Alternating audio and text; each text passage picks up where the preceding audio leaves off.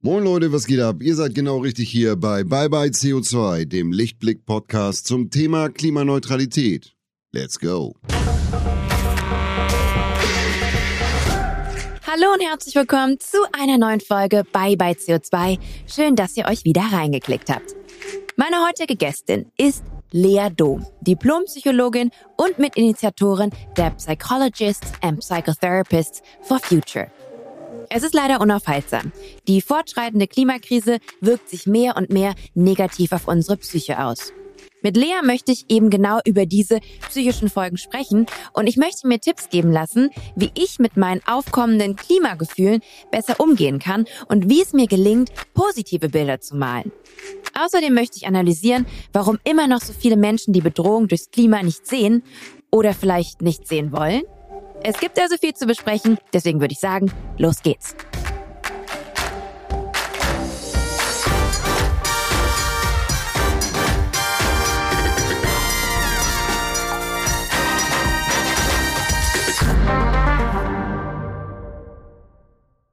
Hallo Lea, schön, dass du da bist. Hallo, vielen Dank für die Einladung. Ich habe dich gerade im Intro schon ein bisschen vorgestellt, aber würdest du dich ganz kurz nochmal mit deinen eigenen Worten vorstellen und kurz für alle ZuhörerInnen, die dich noch nicht kennen, erläutern, wer du bist und was du machst? Ja, ich bin Lea Dom, ich bin 40, ich bin Diplompsychologin, psychologische Psychotherapeutin, Mitinitiatorin der Psychologist for Future und arbeite jetzt bei der Deutschen Allianz Klimawandel und Gesundheit klug. Diese Aufgabe hast du perfekt bewältigt. Check. Können wir da auf jeden Fall einen Haken hintersetzen. Ich finde es total spannend, dass du heute hier bist und wir über die psychologischen Auswirkungen und Aspekte der Klimakrise sprechen. Denn ganz unbewusst haben wir das in diesem Podcast hier, wir sind jetzt aktuell in der dritten Staffel, schon sehr, sehr oft getan. Hier in dem Podcast wurden schon persönliche Gefühle geteilt. Ich habe über meine persönlichen Downphasen gesprochen, ähm, die ich mit dem Podcast, komme ich auch später nochmal drauf, äh, drauf zu, ähm, erlebt habe. Andere Gästinnen haben ihre Gefühle geteilt. Wir sprechen hier sehr oft über Ohnmacht. Wir sprechen über schwer nachvollziehbares Verhalten von Mitmenschen, ähm, die die Klimakrise vielleicht nicht ganz so ernst nehmen. Und ab und an sind wir hier auch hoffnungsvoll. All diese Emotionen, die ich gerade ähm, mit aufgelistet habe, die kommen dir sicher bekannt vor, oder? Ja, absolut. Wir wissen, dass im Zusammenhang mit der Klimakrise praktisch alle Gefühle auftreten können, die es überhaupt gibt ähm, und die wir dann auf ganz unterschiedliche Art und Weise mit diesem Thema in Verbindung setzen können. Ne? Und da sind ähm, Angst und Frustration und Hoffnungslosigkeit und Ärger sind vielleicht so die häufigsten, aber auch Traurigkeit, Freude bei der Bewältigung und äh, Gefühle von Verbundenheit und sowas können alles auftreten. Es ist ganz normal. Kann man denn pauschal sagen, äh, gewisse Emotionen, über die wir gerade gesprochen haben, sind besser oder schlechter? Die sind produktiver oder kontraproduktiver, wenn wir beim Thema Klimaschutz weiterkommen wollen? Naja, es gibt auf jeden Fall Gefühle, die uns eher ins Handeln bringen als andere. Und das ist ja das, was wir beim Klimaschutz so dringend brauchen. Also insofern würde ich es äh, weniger hilfreich finden, wenn wir zum Beispiel in Scham oder Schuldgefühlen hängen bleiben. Und wir wissen, dass sowas wie Ärger oder Empörung sehr handlungsleitend sein kann, aber auch ähm, Angst kann uns oft ins Handeln führen. Nicht nur, aber auch. Also es kann leben, aber es kann auch oft ins Handeln führen. Aber ganz grundsätzlich ist es in der Psychologie so, dass die Gefühle genau dafür da sind. Also die weisen uns darauf hin, was uns wichtig ist, was eine Bedeutung für uns in unserem Leben hat. Und darüber hinaus werden wir dann aktiv. Bestenfalls aktiv. Bestenfalls aktiv, ganz genau. Ähm, ich habe gerade eben in meiner Fragestellung das Wort Klimagefühl benutzt. Das war ein Begriff, den kannte ich vorher nicht. Den habe ich dem Titel des Buches entnommen, ähm, welches du zusammen mit deiner Kollegin Mareike Schulze geschrieben hast. Und das ist, glaube ich, letztes Jahr im August erschienen. Ähm, nennt sich eben Klimagefühle, wie wir an der Umweltkrise wachsen, statt zu verzweifeln. Ich habe mir das Vorwort eures Buches genau angeschaut und da zitiert ihr den US-amerikanischen Psychoanalytiker Bruce Polson, spricht man es, glaube ich, aus. Und ähm, ich gebe das kurz hier wieder wieder das Zitat. Climate change is a psychological crisis, whatever else it is. Also um, übersetzt, der Klimawandel ist eine psychologische Krise, egal was er eben sonst noch ist. Wie genau ist dieses Zitat zu verstehen? Ja, also je länger wir uns mit dem Thema beschäftigen, Mareike und ich und viele andere Kolleginnen, äh, desto mehr stellen wir fest, wo überall die Psychologie mit drin hängt. Und die hängt einfach an ganz, ganz vielen Stellen mit drin. Anfangs haben wir gedacht, dass es vor allen Dingen vielleicht um sowas geht wie Abwehr, Verdrängung, dass einige Menschen sich gar nicht so gerne mit dem Thema auseinandersetzen möchten oder immer wieder so Ausreden erfinden, Verantwortungsdiffusion, dass da so sowas mit drin ist. Ist es auch. Aber äh, wir wissen inzwischen, dass auch so Fragen, wie klappt das denn, dass wir ins Handeln kommen können? Wie können wir denn Leute ermutigen, tatsächlich Teil der Transformation zu werden? Dass das da mit drin hängt und auch solche Fragen wie, wie kann ich das gesund verarbeiten? Wie kann ich eigentlich über die Klimakrise sprechen und trotzdem meine Freundinnen behalten? Ähm, und lauter sowas eben auch da drin enthalten ist. Und das ist echt eine Herausforderung für die Psychologie. Ähm, ich hatte das in meinem Studium nie, also da war das gar kein Teil. Aber ähm, viele, viele psychologische Modelle und viel Wissen von uns können, können wir anwenden in diesem Bereich. Und das ist total interessant und ich glaube auch wirklich hilfreich. Ja, was mir dabei auch so ein bisschen einfällt, ist, dass wir ja schon auch als äh, Gesellschaft darauf so konditioniert werden, generell erstmal gar keine Gefühle haben zu dürfen, die runterzuspielen, äh, auszublenden. Das ist wahrscheinlich dann auch im Klimabelang total kontraproduktiv. Ja, äh, es ist insofern kontraproduktiv, weil wir dann eher dazu neigen, damit alleine zu bleiben und das Gefühl zu haben, Mensch, ich persönlich mache mir jetzt hier so Sorgen und kein Mensch reagiert, obwohl wir wissen, dass die überwiegende Mehrheit der Bevölkerung diese Sorgen teilt ähm, und tatsächlich auch Gefühle zur Klimakrise hat. Aber es stimmt, wir leben in eher einer Gesellschaft, die ähm, eher entemotionalisiert ist, wo wir es wenig gewöhnt sind, im Alltag über unsere Gefühle zu sprechen. Selbst in engen Freundschaften ist das nicht immer etabliert, das wirklich zu tun.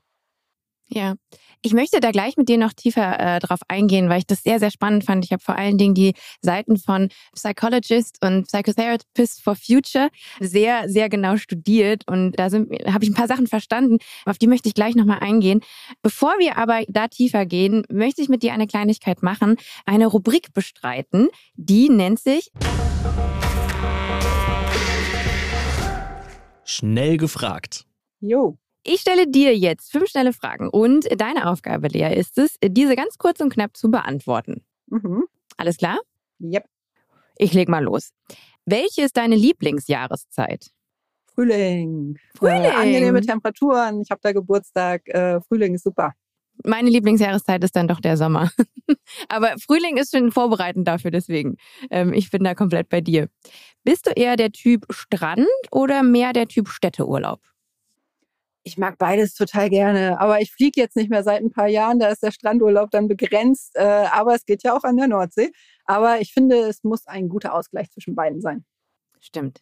Wenn du dein Vergangenheits-Ich, also beispielsweise die Teenager-Lea, treffen und ihr eine Sache sagen, mitgeben könntest, welche wäre das? Du kriegst das hin, das wird gut ich glaube, ich war früher manchmal ein bisschen unsicher, was aus mir und meinem Leben wird und so weiter. Und äh, jetzt im Nachhinein kann ich sagen, ich glaube, ich habe vieles ganz gut auf die Kette gekriegt. mhm. Ja, das wäre eventuell auch unter meinen Top 5 in diesem Szenario. Hast du persönlich eine Lieblingsemotion? Ähm, ja, wir wissen, dass Menschen sowas haben, also Emotionen, auf die sie besonders gerne zurückfallen und im Zweifel immer wieder das erleben. Bei mir ist das wahrscheinlich Empörung. Ich kann mich wirklich ziemlich gut empören über verschiedene Sachen, die ich ungerecht finde. Ähm, wirklich? Und, Empörung? Ja, und auf die ich dann anspringe. Aber ich finde das äh, gar nicht so belastend, weil mich das oft ins Handeln führt und dann wird's ja irgendwie wieder konstruktiv. Aber das schönste Gefühl ist natürlich Freude. Ne? Aber das, was ich am häufigsten habe, ist wahrscheinlich Empörung.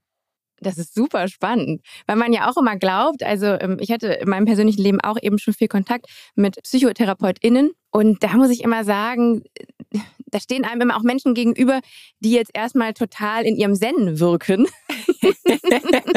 und jemanden zu treffen, der genau diesen Job aussieht und sagt, nee, also am liebsten bin ich empört. Äh, das überrascht mich, aber total positiv. Ähm, da möchte ich gerne auch gleich noch ein bisschen äh, drüber reden. Ich habe noch eine allerletzte, äh, äh fünfte schnelle Frage für dich. Wann warst du das letzte Mal besorgt? Ach, dauernd. Ich habe zwei Kinder, da ist, äh, glaube ich, die Sorge ein ständiger Begleiter, ob die sich gut entwickeln, ob ich äh, alles tue, was ich als Mutter tun kann, um ihnen eine gute Zukunft zu bereiten. Und natürlich auch mit Blick aufs Klima bin ich wirklich besorgt. Ich sehe, dass viele Entwicklungen auch in schwierige Richtungen laufen. Ich, ärgere mich dann über Menschen, die, wo ich denke, ey, ihr habt so große Einflussmöglichkeiten und werdet gar nicht genug aktiv. Also ähm, da, da bin ich voller Sorge, ja. Ich möchte auch ein bisschen äh, wieder zu deinem Buch kommen und auch tatsächlich über diese diese persönliche Perspektive sprechen. Denn ähnlich wie du jetzt gerade, gebt auch äh, ihr ähm, in eurem Buch sehr persönliche Einblicke in eure eigenen Klimagefühle. Ihr teilt Emotionen, persönliche Geschichten. Und das ist ja, wie ich gerade eben auch schon kurz angeschnitten habe, eine sehr untherapeutische Herangehensweise. Warum habt ihr euch dennoch dazu entschieden, eine derart persönliche Perspektive und so viel Offenheit in eurem Buch an den Tag zu legen? Also erstens haben wir gedacht, wenn wir einfach nur die Gefühle beschreiben, das kann ja kein Mensch am Ende lesen. Äh, mhm. das ist ja unerträglich, das ist ja eine Keule. Ähm, das ist das eine. Und zum anderen wissen wir, dass gerade die Klimakrise diese Trennung, wie wir sie oft in unserem Beruf erleben, zwischen, zwischen Psychotherapeutin und Patientin, ein Stück weit aufhebt, weil wir ja alle mit betroffen sind. Ähm, also es ging uns auch ein Stück ums Vorbild ähm, wobei ich sagen muss, dass das Buch natürlich selektiv authentisch ist. Also wir haben äh, das reingeschrieben, was wir bereit waren, da reinzuschreiben. Ne? Aber ja, es ist offen und wir hoffen, dass es dazu beitragen kann, so eine ganze Bandbreite an Gefühlen abzubilden, so dass Menschen, die das lesen, ähm, bestenfalls für sich selbst schauen können, hey, das kenne ich, das kenne ich so gar nicht und dann selbst so eine innere Haltung entwickeln können, ähm, um sich selbst gut einordnen zu können. Deswegen haben wir auch probiert, äh, so breit wie möglich alles reinzubringen, was wir so erleben und was wir von anderen kennen. Ich glaube, das ist äh, auf jeden Fall in diesem Fall äh, des Lesenden aufgegangen, denn ich habe eine Rezension gelesen und da hat jemand äh, geschrieben, ein sich berühren lassen von diesen Gefühlen macht wieder wach für das, was wirklich wichtig ist im Leben. Wenn man diesen Effekt hat, ähm, jetzt gerade mit einem Buch, wo es äh, über Klimabelange geht, dann ist das natürlich wahrscheinlich auch genau das, was ihr damit erzielen wolltet. Ja, das ist natürlich eine super Rückmeldung und freut mich total. Lea, wie bist du denn zur Klimapsychologie gekommen und was hat am Ende dazu geführt, dass du zusammen mit Mareike Schulze 2019 die Psychologist and Psychotherapist for Future gegründet hast? Ähm, ja, die Geschichte ist ein bisschen unspektakulär und fast klischee-mäßig, weil ich nämlich in der Zeit, als die ähm, großen Schulstreiks losgingen, 2018, 2019, äh, da hat mich das irritiert und ich wusste natürlich, dass wir irgendwie ein Problem haben. Aber da habe ich wieder angefangen, das erste Mal eigentlich seit dem Studium, mich nochmal so in die Literatur zu stürzen und wirklich zu lesen und zu schauen, wie ist es denn überhaupt? Wie ist denn da jetzt die Lage und in welche Richtung entwickelt sich das? Und da war ich wirklich schockiert und äh, auch wieder empört, aber auch voller Sorge. Ähm, und dann war es so, dass die Mareike in eine äh, Social-Media-Gruppe für Psychotherapeutinnen geschrieben hat, hey, ich mache mir Gedanken über die Klimaproteste, hat das nicht auch was mit Psychologie zu tun? Könnten wir da nicht auch als Fachgruppe irgendwas dazu beitragen? Und dann kamen ganz viele Antworten, nee, also überhaupt nicht und das, das geht uns ja nichts an. Und ich habe gedacht, doch, das ist doch voll auch ein psychologisches Thema. Und dann haben Mareike und ich, ohne dass wir uns kannten, Kontakt miteinander aufgenommen, haben unsere Berufsverbände und die Kammern angeschrieben, haben gefragt, ob es da schon irgendwas gibt und gesagt, wenn es nichts gibt, dann wären wir bereit, da was zu gründen. Es gab noch nichts und dann haben wir es gegründet. Aber ab dem Tag kamen wirklich äh, jeden Tag mehr KollegInnen dazu, die äh, das auch so sehen. Und jetzt sind wir größer und größer, inzwischen 1500, ein eingetragener Verein. Mareike und ich sind befreundet. Äh, ja, also es war eine krasse Entwicklung in den letzten Jahren und manchmal auch ganz schön anstrengend, aber auch super ähm, ermutigend und erfüllend. Wie genau sieht denn euer Wirken bei dem Psychologist and Psychotherapist for Future aus? Was genau macht ihr? Also wir haben Regionalgruppen und Arbeitsgruppen, beide ungefähr 40, also ziemlich viele. Ähm, und regional machen wir das halt so, dass wir uns in den Städten mit den Initiativen vernetzen, die da irgendwie aktiv sind, eigene Angebote machen, Workshops, Vorträge, was auch immer da gerade nötig ist. Und dann haben wir Arbeitsgruppen, zum Beispiel haben wir eine Unterstützung für Engagierte. Man kann sich an uns wenden, wenn man irgendwie ein kostenfreies Beratungsangebot in Anspruch nehmen möchte. Wir haben eine Kommunikations-AG, wo wir Menschen beraten, wie sie gut drüber sprechen können. Wir haben eine äh, Öffentlichkeitsarbeit und Presse-AG, weil wir wissen, dass dieses ganze Wissen raus in die Welt muss. Ähm, genau, und so sind wir in unterschiedlichen Arbeitsgruppen organisiert. Dann haben wir ja auch noch den Vorteil, dass es auch noch die Arbeitsbetriebs- und Organisationspsychologie Psychologie gibt. Das heißt, äh, wir haben da auch eine gute Expertise an Bord, wenn es darum geht, wie können wir unsere Strukturen gestalten, wie können wir eigentlich unsere Abstimmungsprozesse gerecht machen und auch niedrigschwellig, sodass man Lust hat, aktiv zu werden und so. Und es ist äh, insgesamt es ist äh, ein ganz bereicherndes Arbeiten mit ganz vielen tollen Kolleginnen. Ja. Ich möchte noch mal kurz äh, zwei Antworten zurückspringen, weil ich bin ein bisschen ähm, darüber gestolpert, dass du gerade eben gesagt hast, du warst anfangs, als die Fridays for Future Bewegung auf einmal da war, ein bisschen irritiert darüber. Kannst du das noch mal genauer erklären? Warum irritiert? Ich hatte vorher mich wenig damit beschäftigt, zumindest in den Jahren zuvor, weil ich so ausgelastet war. Durch dir waren die Kinder noch ziemlich klein. Ich hatte eine Praxis für Psychotherapie, habe ich inzwischen nicht mehr. Und allein das beides hat meinen Alltag irgendwie so gefüllt, dass äh, nicht so viel Zeit für andere Themen blieb. Und ich glaube, dass das ganz vielen Menschen so geht, auch heute, dass wir ja unter diversen Belastungen stehen. Unser Leben ist oft total anstrengend und dass dann einfach gar nicht mehr so viel innerer Spielraum ist, um sich so weiteren Themen, erst recht unangenehmen und belastenden Themen zuzuwenden. Und ähm, dass es deswegen einfach auch eine gar nicht so geringe Anzahl an Menschen gibt, denen wir das vielleicht gar nicht zumuten können, sich da jetzt gerade voll tief reinzustürzen. Also es ist eine Illusion, dass wir alle Klimaaktivistinnen werden. Aber ähm, so schrittweise zu zeigen, hey, du kannst da auch was machen und die, die das Privileg haben, Zeit zu haben oder die finanziellen Mittel zu haben oder einen Beruf zu haben, womit sich das verbinden lässt, dann hey, los geht's. Wir haben keine Zeit zu verlieren. Definitiv. Dieser Podcast wird präsentiert von Lichtblick. Für alle Neukundinnen gibt es mit dem Code Podcast50 einen 50-Euro-Bonus auf alle Lichtblick Strom- und Gasprodukte für eure klimaneutrale Energie für zu Hause und unterwegs.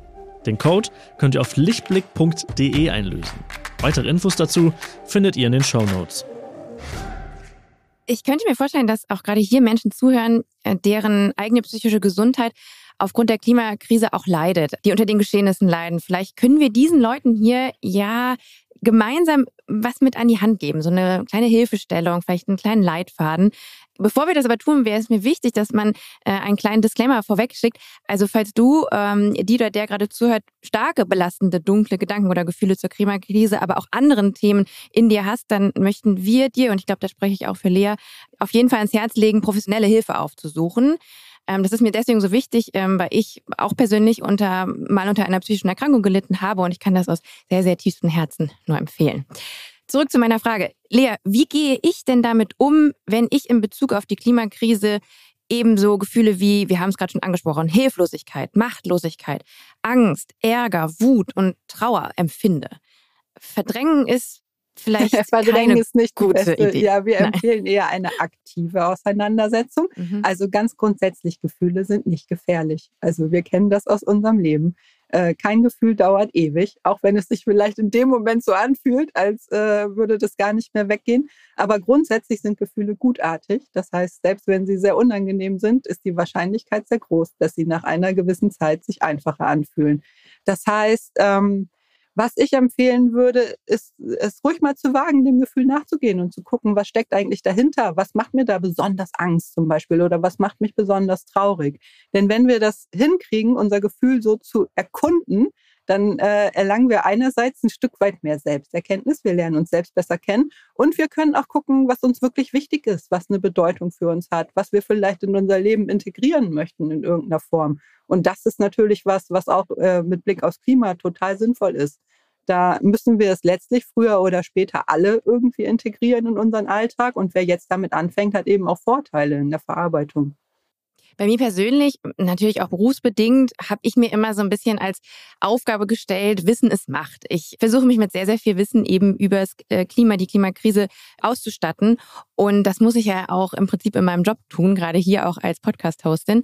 Und ich hatte irgendwann so Ende Staffel 1, Anfang Staffel 2 dieses Podcasts das Problem, dass ich mich in so eine Art ja, Rabbit Hole befördert habe. Ähm, ich glaube, das war vor allen Dingen die ganze Online-Recherche schuld.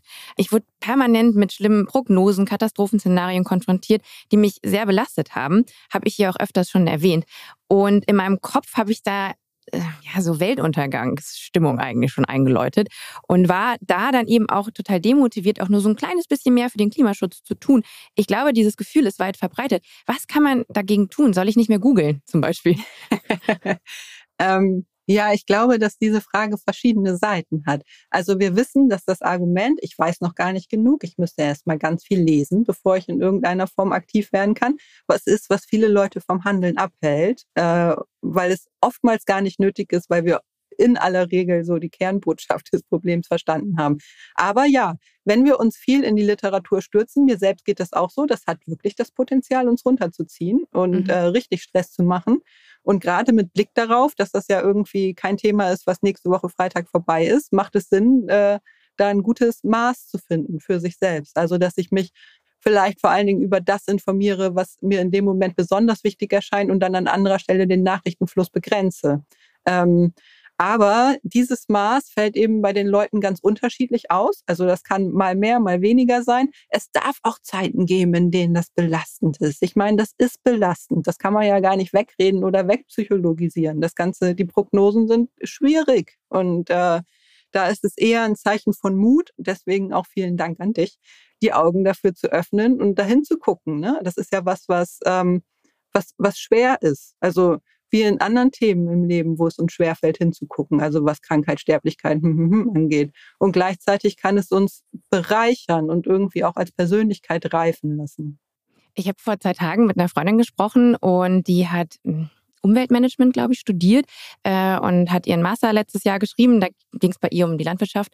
Und sie hat jetzt einen neuen Job angenommen der gar nicht in dem Feld der Nachhaltigkeit sich eigentlich bewegt, weil sie nämlich ganz klar gesagt hat, ich habe mich jetzt drei, vier Jahre ausschließlich mit dem Thema auseinandergesetzt und ich habe einfach es war einfach so dunkel. Es hat mich an dunkle Orte gebracht, gerade auch wenn man sich dann mit den Lebensmitteln auseinandersetzt und wie wir eben Lebensmittel konsumieren und so weiter. Und sie hat gesagt, ich konnte gar nicht mehr in den Supermarkt gehen. Und jetzt hat sie eben diesen neuen Job angenommen, der gar nichts mit dem Themenfeld zu tun hat, weil sie gesagt hat, ich brauche mal kurz eine Pause davon, aber hatte auch parallel ein schlechtes Gewissen deswegen. Darf ich mich dem Thema auch mal kurz abwenden? Absolut. Ich kann das total gut nachvollziehen. Ich hatte so eine Phase, dass es mir so schlecht damit ging und ich überflutet war von diesen ganzen Bildern, nachdem ich das erste Buch Climate Action herausgegeben hatte. Da ging es mir nämlich ähnlich. Da habe ich mich voll in die Literatur gestürzt und war hinterher wirklich frustriert und erschöpft und habe gedacht, so, und jetzt mache ich drei Wochen Urlaub mit den Kindern und werde mich 0,0 mit diesem Thema beschäftigen. Wir waren dann auch im Urlaub. Ich habe mich auch anfangs null mit dem Thema beschäftigt. Und irgendwann kam so ein Punkt, dass das auch nicht ging. Also, dass ich so gemerkt habe, Mist, das gehört ja irgendwie zu mir. Ich werde das gar nicht mehr los. Wie so ein, Mareike hat mal gesagt, wie ein Kaugummi unterm Schuh. Also wer es einmal gecheckt hat, der wird das Thema irgendwie nicht so richtig los. Und äh, dass es eher darum geht, mich nicht mehr so tief da reinzustürzen, wie ich das vielleicht in den Wochen davor gemacht hatte, sondern äh, zu gucken, wo kann ich mich punktuell einbringen, wo es wirklich wirksam ist und wo ich meine Energie reinstecken möchte. Und ich kann mir vorstellen, dass es bei deiner Freundin vielleicht dann irgendwann genauso läuft, dass sie jetzt nach ein bisschen Abstand irgendwann feststellt, ah, aber das Problem ist immer noch da und an der Stelle kann ich auch was Gutes machen und das mache ich dann. Und dann muss es gar nicht so krass sein wie in den drei Jahren zuvor, sondern eher so ein ganz persönliches Maß, ein ganz persönliches Wirksamkeitsfeld. Mhm. Geht es da auch so ein bisschen darum, dass nur wenn man selber, weil das habe ich eben auch oft ähm, bei meiner persönlichen, naja, Mental Health Geschichte immer wieder gehört, dass natürlich man auch immer nur helfen kann, wenn es einem selber gut geht, mental. Und man nur das, ja, ja, ich bin da unsicher, ob das stimmt. Ja, ah, okay. Also ich habe das, also ich höre das häufiger. Ähm, und gleichzeitig weiß ich das auch von Kolleginnen, dass auch wenn die schwierige Zeiten im Leben haben, können das trotzdem ganz tolle Therapeutinnen sein. Ne? Ja, voll. Ähm, vielleicht, weil sie dann sogar besonders Einfühlungsvermögen für bestimmte Themen haben, wie auch immer. Aber natürlich, also es muss so ein Mindestmaß an Stabilität ist schon gut. Ne? Mhm. Und äh, solange das nicht da ist, würde ich auch denken, ist es erst, sollte es erstmal der Fokus sein, das wiederherzustellen. Also ähm, ich glaube auch, dass dieser Mythos, äh, also dass es eher ein Mythos ist, so einen Zustand zu erlangen, dass wir mit uns selbst voll im Reim sind, äh, ein stabiles und flexibles Selbsterleben. Also natürlich gibt es immer Zeiten, in denen wir das haben, das ist ja auch gut so, aber das Leben ist auch so, dass es immer mal wieder Zeiten geben wird, in denen das nicht voll der Fall ist und das ist auch menschlich und okay und da kommen wir auch wieder raus. Jetzt haben wir dann vielleicht mal das Szenario, dass man sagt, okay, ich habe die Kraft, ich, ich will mich im Kampf gegen die Klimakrise mehr engagieren, aber vielleicht steht man dann vor diesem Problem, dass man aktiv wird und letztendlich aber nur frustriert ist, weil der persönliche Einsatz wie so oft ja gar nicht so wirklich was verändert oder nicht merklich was verändert. Also die Krise schreitet gefühlt weiter voran, als wäre nichts gewesen. Welchen Tipp gibst du Leuten mit, die ja, die da frustriert sind? Es gibt vom Umweltbundesamt eine Theorie, das ist der Smart CSO-Ansatz der Transformation, den finde ich super. Der bedeutet nämlich, wir fangen erstmal an zu handeln. Also ich übersetze das jetzt mal in meinen eigenen Worten, man möge mich korrigieren, wenn es nicht so ganz stimmt. Wir fangen erstmal an zu handeln und dann überprüfen wir alle paar Wochen unsere Wirksamkeit. Ähm, und das finde ich ganz gut, weil wir wissen, dass viele Leute eben mit individuellen Verhaltensänderungen anfangen. Ne? War bei mir auch so. Ich habe auch gedacht, okay, ich kaufe jetzt erstmal keine neuen Klamotten und fahre Fahrrad. Ich meine, super. Aber wirksam bin ich äh, wahrscheinlich mehr auf einem anderen Feld. Und dass wir dann äh, immer mal wieder so ein bisschen Flexibilität bewahren und vielleicht auch die Projekte, in denen wir uns einbringen oder den Orten, in denen wir uns einbringen, auch mal switchen, wenn wir merken, hey, ich komme da gar nicht voran oder ich setze da vielleicht auch gerade auf ein totes Pferd. Ähm, dann macht es aus meiner Sicht total Sinn, das immer mal wieder zu reflektieren. Dann geraten wir auch nicht so schnell in so eine Frustration. Zumal das Feld so dynamisch ist. Also es ändert sich ja so schnell so viel und manchmal geht was in einigen Bereichen, da hätte ich vor ein paar Monaten noch überhaupt nicht mitgerechnet und andere, die vielversprechend scheinen, wirken plötzlich wie totgefahren. Also da braucht es, glaube ich, so ein Stück, ähm, ja, die, die, die Fähigkeit auch zu switchen. Mhm dann gibt es ja auch Leute, die so ein bisschen ihre persönliche Lebensplanung vom Klima abhängig machen. So Leute wie, auch wie ich, ehrlich gesagt, die überlegen, hm, will ich denn eigentlich Kinder in diese Welt setzen? Wie entgegnest du solchen Leuten? Ähm, ja, also ich bin ganz froh, dass sich mir die Frage nicht gestellt hat, als ich meine Kinder bekommen habe, weil ich das da gar nicht so auf dem Schirm hatte, weil es natürlich eine schwierige Frage und ähm, ist die Menschen zu Recht beschäftigt und ähm, Insofern würde ich denken, dass es keine einfache Antwort gibt, aber ich weiß auch, dass das Thema Kinderkriegen oft multifaktoriell ist. Das heißt, da spielt ganz, ganz viel noch mit rein. Nicht nur das Klimathema, sondern auch habe ich eigentlich eine funktionierende Partnerschaft? Wie ist es eigentlich mit meiner Jobsicherheit? Fühle ich mich gerade wohl mit mir selbst? Also da sind so viele Themen, dass ich äh, mir da keine Bewertung anmaßen wollen würde, sondern eher schauen würde, hey, wie ist es jetzt in deinem speziellen Fall? Und hm. letztlich, um eine gerechte und auch klimagerechte Welt zu gestalten, brauchen wir Kinder, die in Liebe aufwachsen und die die Fähigkeiten haben, das mitzugestalten. Ja, das ist ein äh, sehr guter Punkt, den du ansprichst, weil wir haben jetzt auch viel über, über uns gesprochen, über die Leute, die halt eben sensibel sind für, für, für das Thema Klima, äh, den Klimaschutz. Dann gibt's ja noch das Verhalten anderer. Da würde ich gerne mit dir drüber sprechen. Ähm, denn mir fällt immer wieder halt auf, man ist ja viel in der eigenen Bubble, aber wenn man dann auch mal das Thema ein bisschen weiter hinaus trägt, stellt sich mir immer diese Kernfrage, warum sehen denn so viele die Bedrohung des Klimawandels nicht? Ich meine, der ist ja da. Es gibt ja nicht nur wissenschaftliche Fakten. Ähm, wir kriegen das ja auch schon mit anhand von Extremwetter und so weiter. Also so offensichtlicher kann es ja gar nicht sein. Trotzdem schieben das sehr viele Menschen noch ganz weit weg von sich.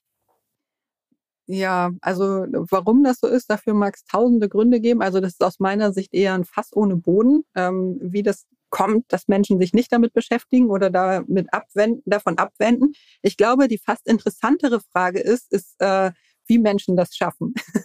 Weil ich glaube, dass wenn es uns gelingt, ähm, praktisch zu zeigen, hey, ich setze mich damit auseinander und ich habe trotzdem ein ganz gutes Leben, dass das dann auch eine ganz erhebliche Vorbildwirkung entfalten kann. Und dass wir uns manchmal äh, eher vielleicht die Zähne daran ausbeißen können, uns an Menschen abzuarbeiten, die das einfach nicht so auf, auf, dem Schirm haben. Ich glaube, dass es da mehr Sinn macht zu gucken, hey, wo sind gemeinsame Ebenen und wo geht was Gutes und das dann vielleicht immer mal wieder mit einer gewissen Einfachheit und Beharrlichkeit einzustreuen. Aber ja, das kann frustrierend sein. Und ich bin auch sehr froh, dass ich äh, meine kleine Klimabubble habe, in der ich mich mhm. da austauschen kann und irgendwie gut verstanden fühle. Und wenn ich weiß, da habe ich eine gute Grundlage, dann kann ich das auch eher mal aushalten, dann auf Menschen zu treffen, die das noch gar nicht auf dem Schirm haben. Aber auch da ist es wieder eine Frage des Maßes. Und wir sollten, denke ich, auch aufpassen, uns nicht zu sehr in unsere eigene Blase zurückzuziehen. Ja, total. Ich habe mal ein paar so gängige Argumente aufgeschrieben, ähm, die man so hört gegen beispielsweise Klimaschutzmaßnahmen.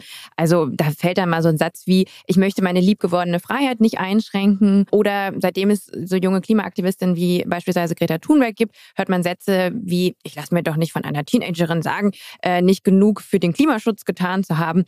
Sind das einfach dahergesagte Floskeln oder steckt da eine tiefere psychologische ähm, Bedeutung oder Begründung hinter? Ja, das ist jetzt schwer so aus der Ferne zu analysieren, aber ich finde, diese beiden Aussagen klangen auch ein bisschen nach Trotz, also mhm. oder so eine Abwehrreaktion. Ähm, äh, ja, sich gar nicht so ganz auf die Argumentationslinie einlassen zu wollen. Ähm, da würde ich erst mal fragen, wie das kommt, dass äh, diese Menschen sich davon vielleicht so in ihrer Freiheit beschnitten fühlen und ob es nicht auch so ist, dass gerade die Klimakrise uns massiv in unserer Freiheit beschneidet. Also das ganze Narrativ ließe sich ja auch umdrehen. Und da ein bisschen mehr ähm, Spielraum zu gewinnen, das wäre sicherlich hilfreich.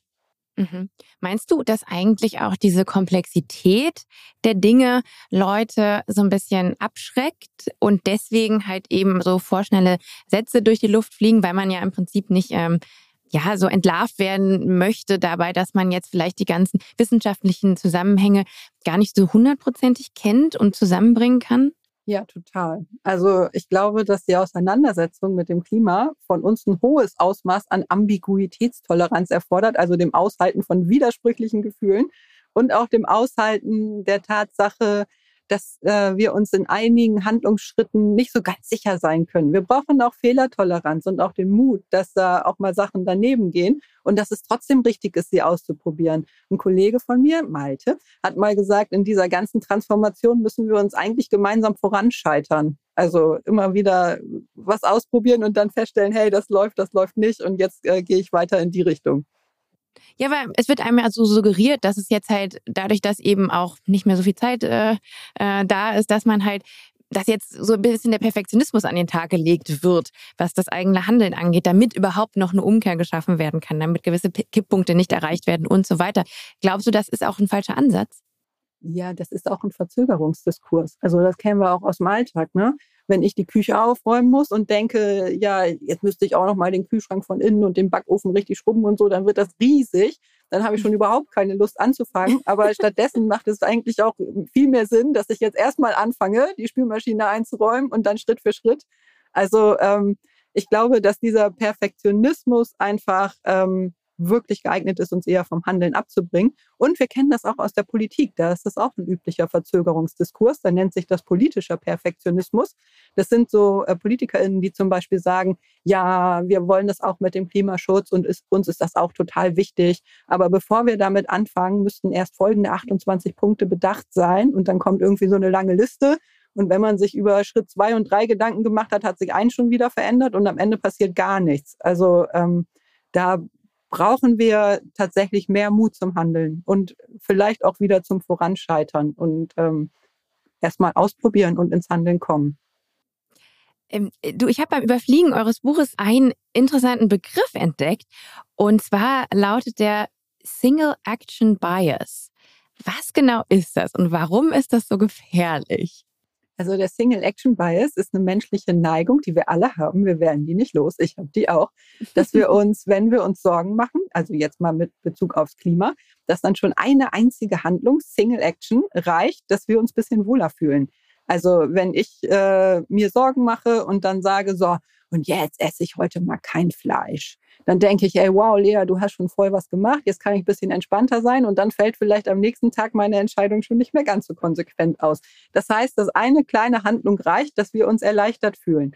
Und wir werden diesen Single-Action-Bias nicht los. Deswegen ist es aber so wichtig, dass wir für uns reflektieren, wo bin ich eigentlich wirklich wirksam? Was sind eigentlich die großen Emittenten? Ähm, und wo, wo muss ich eigentlich ansetzen? Und uns klarzumachen, dass bei der Dimension der Krise im Grunde alle Lebensbereiche betroffen sind und eben eine Single Action, eine einzelne Handlung nicht ausreichend ist. Wir müssen das überall integrieren. Ja, das ist hart. Mhm. Wo ich auch ein großes Problem sehe, und ich habe auch im Rahmen meiner Recherche da so ein, so ein lustiges, ähm, eine, eine, Fab, eine Fabel ist es eigentlich schon. Nee, warte, es ist eine Fabel, wenn es nur zwischen Tieren ist. Weil das Szenario war vor, äh, folgendes. Es ging nämlich eben darum, warum viele Leute die Gefahr der Klimakrise nicht sehen.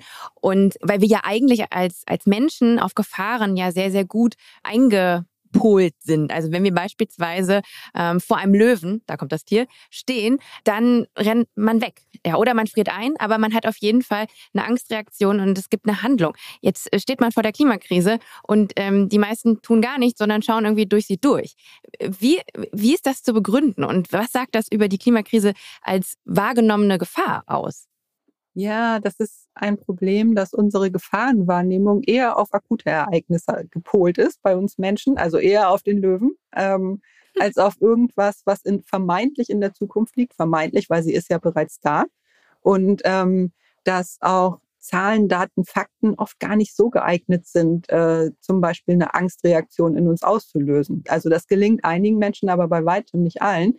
Und das, was, äh, da kommen wir in den Bereich der Klimakommunikation, das, was oft hilfreicher ist, ist das einzubetten in Geschichten und in äh, zum Beispiel, wie habe ich das eigentlich gecheckt? Was war das für eine Information, die mich gecatcht hat und wo ich dann darauf angesprungen bin? Äh, und was für Zweifel hatte ich vielleicht auch? Also, dass wir es eben so in unser ganz, in unser ganz eigenes Erleben einbetten und so erzählen. Das ist auch was, was wir WissenschaftlerInnen mitunter in so Fortbildungen weitergeben von psychologischer Seite, dass eben Grafiken, Zahlen, Daten, Fakten nur bestimmte Prozentzahl an Menschen erreicht und dass es ansonsten auch darum geht, Geschichten zu erzählen.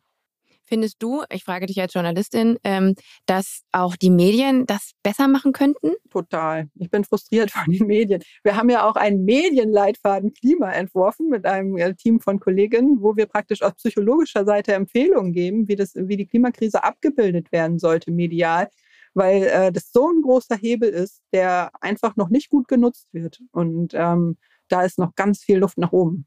Kannst du daraus irgendwie ein, ein zwei Sachen zitieren? Ja. Also wie, was kann ich besser machen? Was können wir? Ich arbeite ja auch beim Fernsehen und da versuche ich dadurch, dass wir halt ähm, auch eine sehr, sehr große Zielgruppe haben beim Privatfernsehen, die aber eben auch nicht so unbedingt zugänglich ist für Klimathemen, frage ich mich immer, wie kann man es machen? Weil ich höre auch immer wieder von meiner Redaktion, wir dürfen die Leute ja auch nicht damit verschrecken, man darf nicht mit dem gehobenen Zeigefinger und so weiter.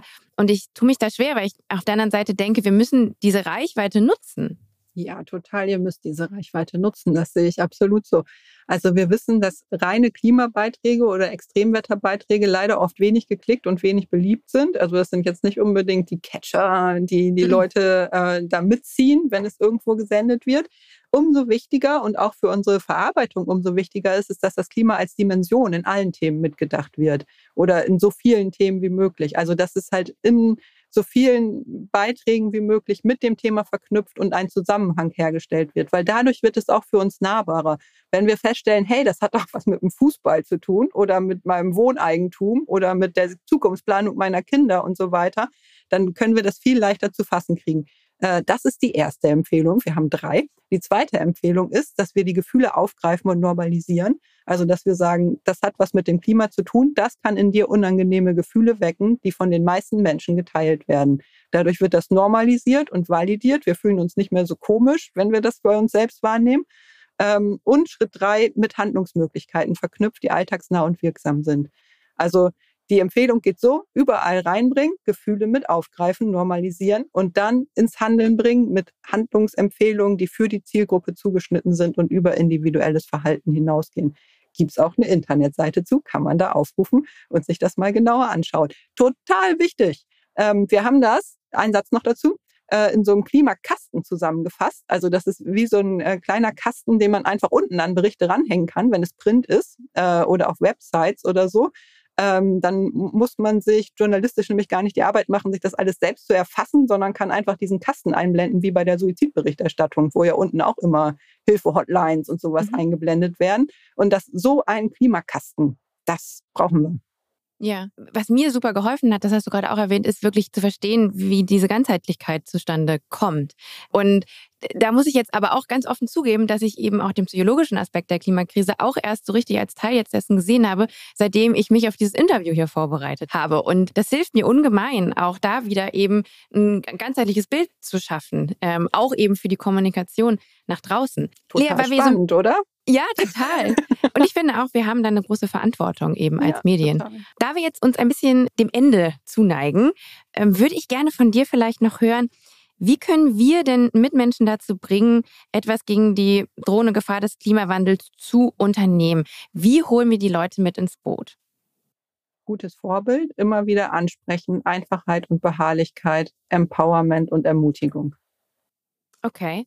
Und wie macht man denn das? Weil, also ich bin immer sehr pfeifenfühliger Mensch, wenn ich dann irgendwie so merke in der Situation, ähm, also ich, ich kreiere jetzt mal ein total fiktives Szenario, keine Ahnung. Meine Mutter feiert ihren 70. und wir sitzen da halt, äh, ich komme aus, aus, aus einer kleinen Stadt und ich sitze da mit den NachbarInnen beim Kaffee und da bin ich nicht in meiner, in meiner Klimathemen-Bubble. Das sind schon auch Leute, die sich eher nicht mit dem Thema auseinandersetzen oder vielleicht auch schon vorgefertigte Anti-Meinungen haben.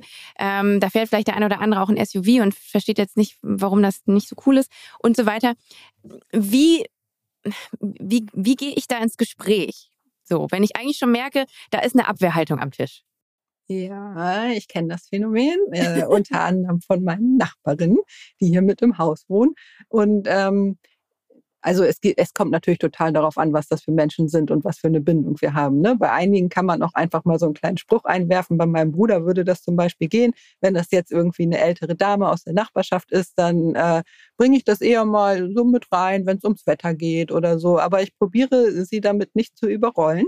Und gleichzeitig merke ich, dass äh, ein bisschen aufmerksamer werden, weil die das selbst ganz interessant finden mit der Zeit. Aber das ist... Ähm, braucht Zeit, es braucht Beharrlichkeit und wir dürfen keine Wunder erwarten. Also im Grunde geht es auch viel um Erwartungsmanagement. Ähm, denn wir müssen uns ja selber klar machen, dass die großen Einstellungen, die wir im Leben haben, die wir irgendwie selber als Person haben, die kommen in der Regel nicht aus einem Gespräch. Also wir können nicht erwarten, dass die Leute sagen, hey Lea, du hast jetzt voll recht, jetzt habe ich es gecheckt und ändere auch mein Verhalten. Das wird einfach nicht passieren. Das wird schon allein aus Gesichtsverlustgründen nicht passieren. Selbst wenn sie finden, dass ich recht habe, dann machen sie das vielleicht heimlich hinterher und ändern sich so ein bisschen. Aber ähm, wenn es ein guter Kontakt, äh, wenn es ein gutes Gespräch ist, wo die Leute nicht rausgehen und voll auf Abwehr sind, dann ist es schon viel wert. Und überall, wo wir das reinbringen, ist es wichtig und gut und wir dürfen uns dafür feiern, weil es die Problemwahrnehmung vergrößert. Also ich habe immer so eine eigene Methode. Ich gebe manchmal Anekdoten mit, die gut weiterzuerzählen sind. Ähm, das hilft tatsächlich auch gerade so in der Zielgruppe, von der ich gerade gesprochen habe.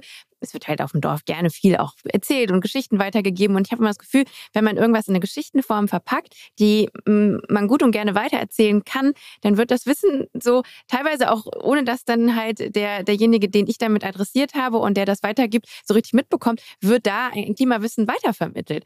Und ähm, das ist natürlich auch super aufwendig, aber ich habe das Gefühl, dass das ja generell immer eine gute Art und Weise ist. Also auch in Geschichten zu erzählen. Das hattest du jetzt Total, gerade eben auch. Ja. Und ähm, eigene Fehler einräumen. Also ja. auch sowas wie ich habe auch ganz lange gedacht, dass, also wenn wir so eigene Kurven auf dem Weg darstellen, dann macht es uns nahbarer und sympathischer. Wir müssen ja. uns nicht als die Mega-KlimaschützerInnen präsentieren. Sind wir ja hier in Deutschland sowieso in der Regel alle nicht. Also unser Fußabdruck ist bei allen viel zu hoch. Mhm und Mehrwerte kreieren. Ähm, das äh, gerade in Bezug auf meine, mein, mein neues Auto. Ich fahre voll elektrisch seit einem Jahr und da haben natürlich auch alle sowas wie. Und ähm, äh, genau, da habe ich dann halt ein paar, paar Mehrwerte erläutert, dass man beispielsweise eben dann, je nachdem, wie man lädt, dann halt auch Geld spart und so weiter. Und äh, auf einmal flackern die Ohren. ja, und es gibt übrigens ein Narrativ, das ist vielleicht noch gut dazu, was äh, wo die psychologische Forschung sagt, dass es alle Menschen über alle äh, Gesellschaftssegmente hinweg erreicht, also selbst die, die vielleicht dem Thema eher etwas entfernter stehen.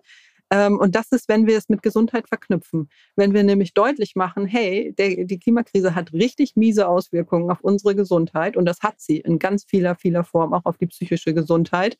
Und äh, Allein deswegen, um unsere Gesundheit zu schützen und dieses Gesundheitssystem, das gute Gesundheitssystem, was wir haben, aufrechtzuerhalten und zu stabilisieren und vielleicht noch weiter zu verbessern, brauchen wir total dringend Klimaschutz. Und diese Gesundheitsfrage, das ist das, was alle Menschen verbindet. Wir wollen gesund sein und wir wünschen uns das für unsere Familien und so weiter. Und äh, darüber geht auch oft ganz viel. Das sind alle ganz, ganz wertvolle Tipps. Vielen, vielen Dank, Lea. Wir sind am Ende unserer Podcast-Folge angelangt und die schließt in der aktuellen Staffel immer mit der Abschlussfrage. Das ist äh, eine quasi neue Rubrik hier. Wir geben jedem unserer Podcast-GästInnen die Möglichkeit, einem anderen Gast, Gästin eine Frage zu stellen. Und ich habe auch eine Frage für dich mitgebracht. Und in okay. diesem Fall hat sie Jan Kamensky gestellt. Er ist seines Zeichens visueller Utopist und digitaler Gärtner. Und die Frage von Jan an dich lautet, wie stellst du dir die Straße der Zukunft vor? Ah, grün und so, dass meine Kinder darauf Radfahren können, ohne dass ich einen Nervenzusammenbruch kriege. dann wirst du die, die Animation von Jan Kamensky lieben, musst du dann auf jeden Fall mal nachschauen, weil der nämlich verwandelt autodominierte Straßenzüge eben genau in so eine Fahrradfahr- und Spieloase in Grün für deine Kinder und dich. Oh, diese Bilder finde ich auch so einladend. Ich habe äh, solche Bilder schon ein paar Mal gesehen und ich denke jedes Mal, yes, das brauchen wir. Genau so sollte unsere Stadt aussehen. Ja, ich hoffe auch, der, äh, der Jan bleibt da dran und ähm, das wird immer mehr in die Realität umgesetzt. Lea, wie lautet denn deine Frage für eine andere Gästin? Ich kann dir leider nicht sagen, äh, an wen dann sich diese Frage richten wird, aber genau, du hast jetzt die Möglichkeit, eine zu stellen. Sie kann Klimabezug haben, muss aber auch nicht. Ich möchte gerne die Person fragen, ob sie oder er schon mal was von Klimapsychologie gehört hat und ob es vielleicht Möglichkeiten der Zusammenarbeit gibt. Alles klar, das werde ich so weitergeben. Vielen, vielen Dank dir, Lea, für deine Zeit, für deine Worte und vor allen Dingen für deine hilfreichen Tipps. Ich glaube, das war sehr inspirierend ähm, für viele der ZuhörerInnen, vor allen Dingen auch für mich. Das freut mich. Vielen Dank für die Einladung. Tschüssi. Tschüss. Liebe HörerInnen, diese Podcast-Folge war für mich sehr besonders, weil ich mich geöffnet und von meinen schwachen Momenten erzählt habe. Den Momenten, wo ich in Bezug auf die Klimakrise Gefühle empfunden habe wie Ohnmacht, Hilflosigkeit, Wut, Trauer. Und das fühlt sich rückwirkend betrachtet irgendwie komisch an, weil wir es gewohnt sind, negative Gefühle wegzuschieben und zu verstecken. Aber erst einmal gilt generell, it's okay to not be okay. Und was Klimagefühle angeht, gibt es keine schlechten Gefühle. Emotionen haben eine wichtige Funktion. Sie sind Bedürfnisanzeiger und ein Kompass. Sie erinnern uns an unsere Werte. Und diese vermeintlich negativen Gefühle sorgen, wenn wir es zulassen, dafür, dass wir handeln und dass wir Dinge verändern. Wenn auch du eine Umkehr schaffen möchtest und Inspiration für einen klimaneutralen Alltag suchst, dann schau doch mal auf unserer Website und unseren Social-Media-Kanälen vorbei. Wie du dorthin kommst, erfährst du in den Show Notes. In zwei Wochen gibt's eine neue Folge bei bei CO2. Abonniere diesen Kanal, damit du das auf gar keinen Fall verpasst. Bis dahin, bleibt sauber und tschüss!